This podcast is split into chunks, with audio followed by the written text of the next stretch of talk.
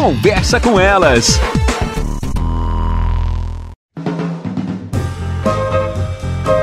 Olá, eu sou Cristiane Finger, jornalista. Ana Paula Lundegren, psicóloga. Estamos começando mais um Conversa com Elas. Tem uma música da palavra cantada que fala assim: criança não trabalha, criança dá trabalho. Infelizmente, né, Ana, alguns dados nos mostram que ainda no mundo muitas crianças são submetidas ao trabalho infantil. E é importante a gente enfatizar essa frase da música, que além de criança não trabalhar, sim, elas dão trabalho realmente. É verdade. Na realidade, assim, eu acho que tem uma coisa bem interessante nessa tua chamada, né? Uh, que a gente pensa assim que criança não é mini adulto, né? E que criança tem que ter infância.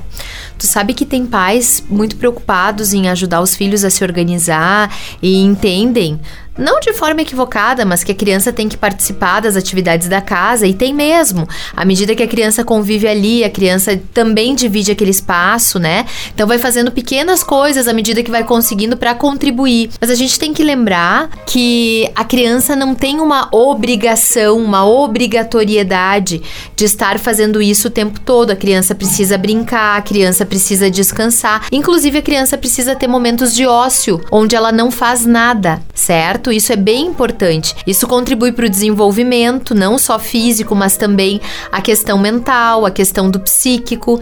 Todas essas questões, elas fazem parte de uma infância saudável e de uma organização do psiquismo que é necessário. Então, para que isso aconteça da melhor forma, as crianças precisam brincar, precisam é, se relacionar é, entre si, né, com outros pares. E aí a gente vai lembrar o seguinte, Cris, questão de trabalho para criança, né? Né? Tarefas em casa é diferente de trabalho, porque a gente sabe que tem crianças que são submetidas a trabalho infantil. É outra coisa. Essa é uma realidade dura que existe no Brasil. É, no mundo todo são 168 milhões de crianças e adolescentes Exato. trabalhando. Esse trabalho, como a Ana comenta, que não são tarefas de Isso. dentro de casa, é trabalho realmente. Então a gente tem que lembrar que sim, as crianças podem e devem contribuir em casa, nos ambientes onde elas estão, com pequenas tarefas de acordo com a faixa etária, aquilo que elas conseguem fazer, porque isso também é importante para a criança ir compreendendo não apenas que ela tem essa capacidade de contribuir, de colaborar,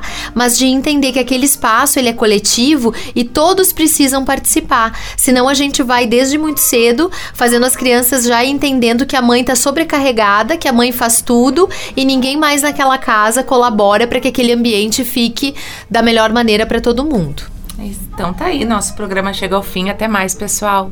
Você ouviu na Jovem Pan Serra Gaúcha? Conversa com elas.